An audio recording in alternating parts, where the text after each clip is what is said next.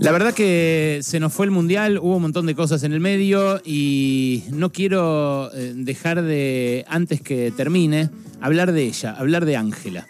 Hablar eh, un ratito de mi Ángela Lerena, pero un rato también de la Ángela Lerena de ustedes, de la que hizo historia en este mundial. Mucha gente mm, me pregunta cómo hago con los pibitos. Esa es la, primera pregunta que me hacen eh, cuando les digo que me quedé 40 días solo, un poco más incluso, eh, de 40 días, al frente de la familia. Claro, eh, en realidad no me quedé solo. ¿Y cómo hago? Bueno, hago como hacemos siempre también con Ángela. Nosotros tenemos ayuda en casa. tenemos a Norma que nos resuelve un montón de tareas domésticas que eh, si ella no estuviera nos tendríamos que matar entre nosotros por, por quién las hace. De algún modo ahí eh, tercerizamos, ¿no? Eh, y así cualquiera es feminista, dirán algunos o algunas. Y sí, claro, por eso mismo siempre yo digo siempre que el principal factor de explotación es el económico, que la desigualdad primordial del capitalismo es entre los que tienen y los que no, eh, entre las clases sociales. Y por eso es tan eh, doblemente explotada una mujer que además es trabajadora y que además no gana lo suficiente para tener ayuda o pagar una guardería o pagarle a una niñera o eh, disponer de un dispositivo de cuidado extra familiar. Claro, estaría bueno que el Estado haga eso también y que se lo garantice a las mujeres trabajadoras en todas partes. Y por eso también lucha Ángela todo el tiempo, cuando no está haciendo historia en el Mundial. La verdad, lo más difícil de reemplazarla a Ángela en casa eh, no, fue en lo operativo, fue en, su rol de capitana eh, de la casa. Eh, ella es la que tiene siempre en la cabeza los cumples de los amiguitos de, de los chicos, los nombres de todas las mamás y los papás. Eh, es la, que sabe lo que necesita la adolescente de la casa. Es, la única que, se pone en el lugar de todos los demás un ratito por día, ¿no?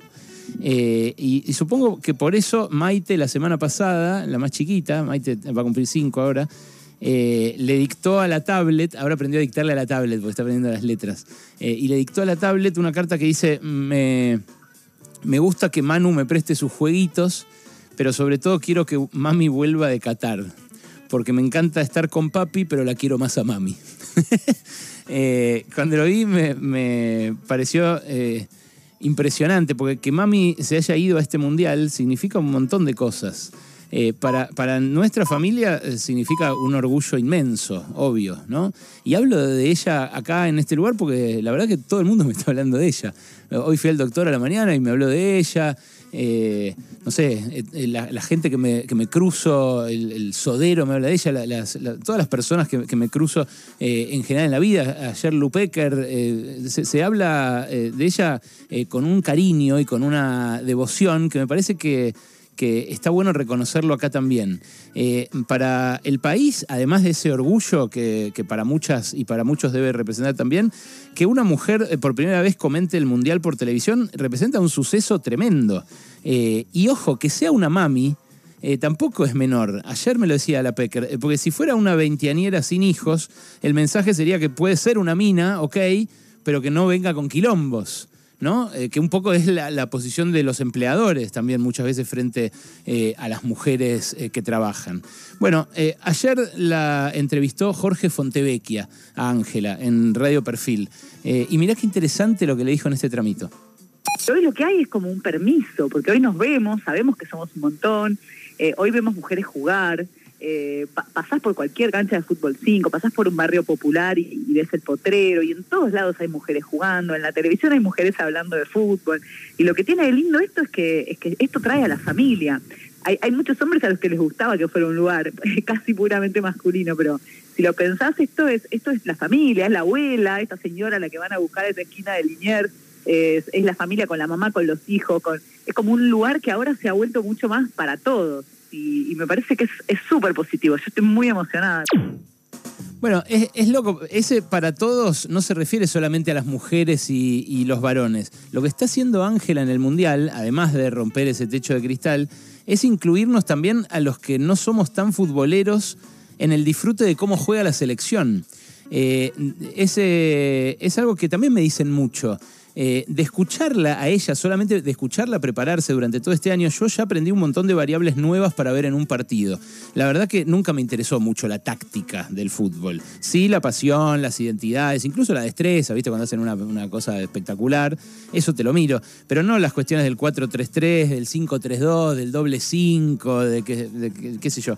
Eh, ella lo está incorporando eso de manera muy didáctica, que no requiere ese conocimiento previo que al futbolero le gusta tanto mostrar y exhibir y regodearse en el esto de soy del fútbol, yo soy del fútbol, entonces yo puedo hablar de fútbol y vos no.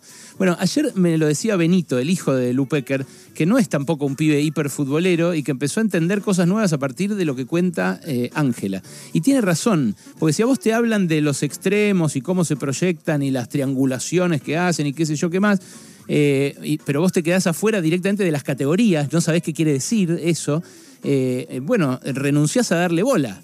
Decís, bueno, grito al final, grito los goles y listo, ya está, no hago más. Eh, es como con la economía, cuando no te la explican bien y dejá de darle bola, pero te cagan. Eh, bueno, en, en, ese sentido, un laburo didáctico de divulgación, como el que está haciendo la primera mujer que comenta un mundial en la televisión argentina, es tremendamente útil para todos, no solamente para las mujeres. Por supuesto que para llegar hasta ahí y hacerlo con esa solvencia, lo que laburó Ángela es una enormidad. Ya de esto les hablé acá eh, y no, no, le pregunté si podía contar esto tan en detalle, eh, pero eh, ahí va. El año pasado, el año pasado, ella hizo un curso de videoanálisis que yo ni sabía qué era.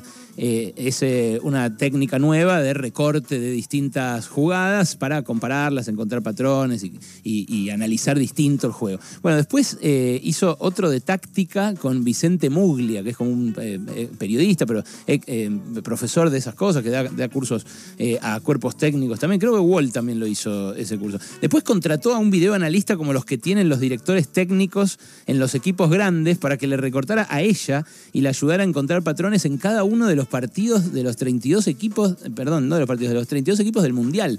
Y después fue preparando cada uno de los partidos que le tocó, haciendo esas planillas increíbles con todos los datos ahí chiquititos, a partir de eso que había estudiado. Y claro, esa es la exigencia que implica abrir un camino. Porque cuando Ángela era chiquita no había mujeres que vivieran de ser periodista deportiva. Y ahora que ella está ahí, les permite soñar con serlo a miles de pibitas que hoy son chicas como que haya una presidenta mujer o un presidente negro, ¿no? Es muy potente lo que representa para las personas eh, cuya perspectiva se ignora hasta que se hacen ver. Eh, como la ley de sufragio universal, en su momento salió la ley de sufragio universal y era de sufragio universal de varones. Ni siquiera estaba eh, contemplada la idea de que pudieran votar las mujeres y por eso se le decía universal. Claro, universal de todos los hombres. Y es muy loco que eh, esa, esta consagración, que este premio que le toca a, mi mujer, a Ángela, eh,